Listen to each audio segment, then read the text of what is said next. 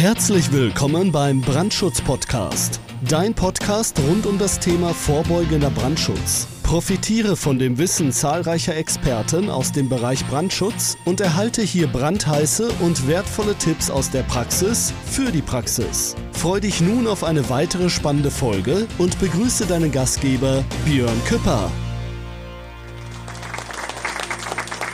Was kostet es dich, wenn du den Brandschutz nicht beachtest? Ja, die Frage werde ich immer gefragt und die ehrliche Antwort, ich kann es gar nicht beantworten. Und warum kann ich es gar nicht beantworten? Weil wir müssen jetzt mal aufschlüsseln, was sind denn mögliche Risiken, die passieren könnten?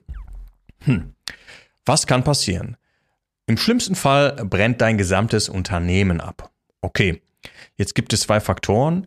Wir haben einmal entweder nur einen Sachschaden in Anführungsstrichen oder wir haben im schlimmsten Fall sogar einen Personenschaden. Dass der Personenschaden am schlimmsten ist, da brauchen wir, glaube ich, nicht drüber diskutieren. Und dass ein Menschenleben nicht zu ersetzen ist, brauchen wir auch nicht drüber diskutieren.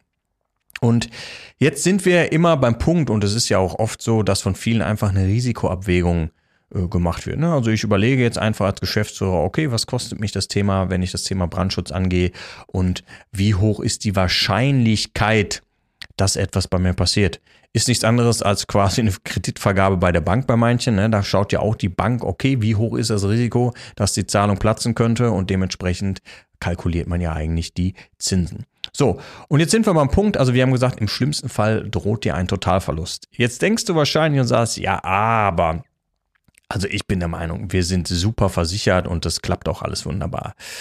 Ja, jetzt kann es natürlich sein, dass du auch von der Fraktion bist und sagst, Mensch, ich bin schon 30 Jahre bei äh, Versicherung XY und ich bin da total zufrieden. Die Frage ist, wie viel Schäden musstest du in den letzten 30 Jahren regulieren? Und da solltest du einfach vielleicht mal selber drüber nachdenken.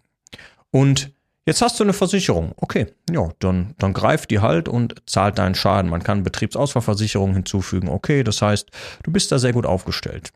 Aber die Frage ist, es sind ja nicht alle Unternehmen irgendwie nur im, im, im Smartphone- und Laptop-Business unterwegs, sodass ich mich bei der nächsten Internetverbindung einwählen kann und mein Business läuft wieder.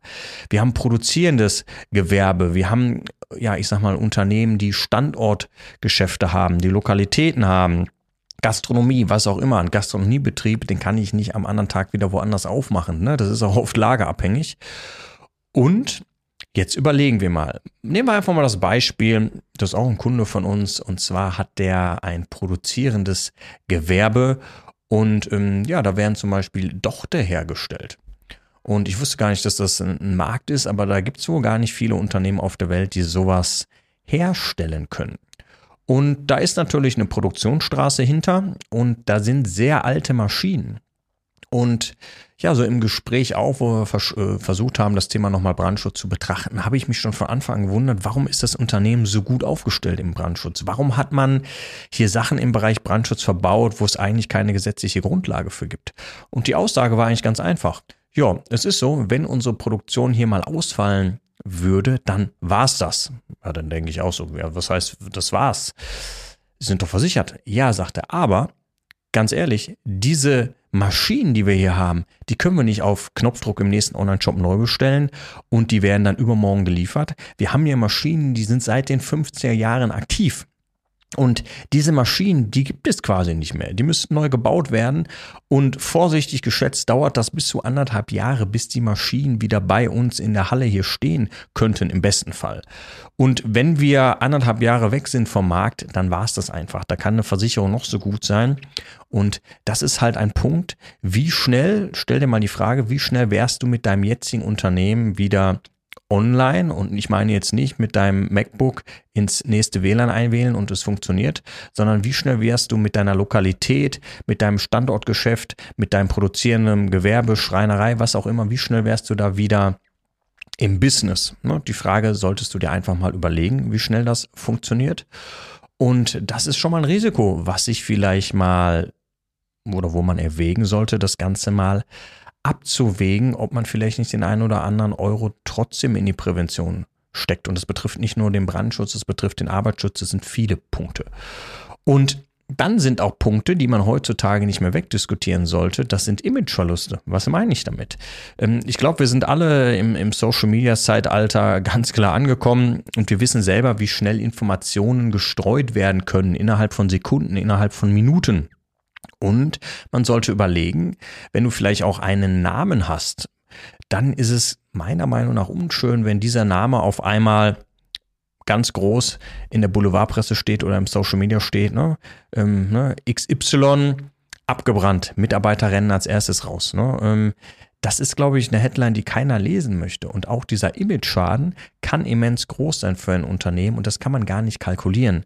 Und da ist es so, dass die, die Sachen, die man vielleicht machen müsste, um den Brandschutz im Unternehmen zu implementieren. Und ganz wichtig, ich sehe auch nochmal in so vielen Unternehmen, dass das Thema Brandschutz vom Seiten der Anlagentechnik baulich vorbildlich gelöst worden ist. Da hat man richtig, richtig, richtig viel Geld in die Hand genommen und dann kommt man ins Unternehmen und der Klassiker, ich weiß, die meisten schmunzen jetzt, aber der Klassiker ist, dann werden die Brandschutztüren einfach unterkalt, dann werden die Feuerlöscher einfach vor die Tür gestellt, Begründung, ja, dann kann man den ja auch schneller benutzen, ja.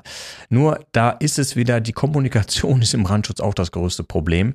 Warum hat man vielleicht diese Technik, wenn du die aber dann gar nicht nutzt? Und das sind so Punkte, wo ich sage, da sollte jeder mal drüber nachdenken. Also es nützt nichts, wenn man die beste Versicherung hat oder wenn man die beste Technik Einbaut. Man sollte sich einfach mal ab und zu mit dem Thema befassen und schauen, ob das Unternehmen wirklich gut aufgestellt ist.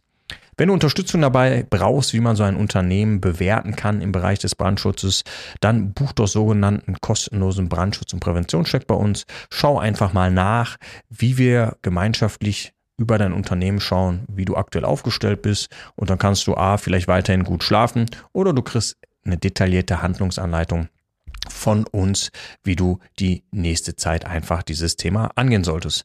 Ansonsten, wie gesagt, ist es ganz einfach. Würde ich mich freuen, auch wenn du wieder beim nächsten Mal dabei bist. Und das Wichtigste bei allem, lass nichts anbrennen und pass auf dich auf.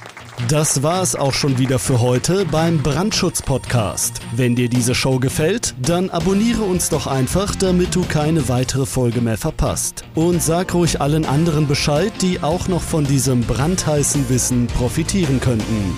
Bis bald!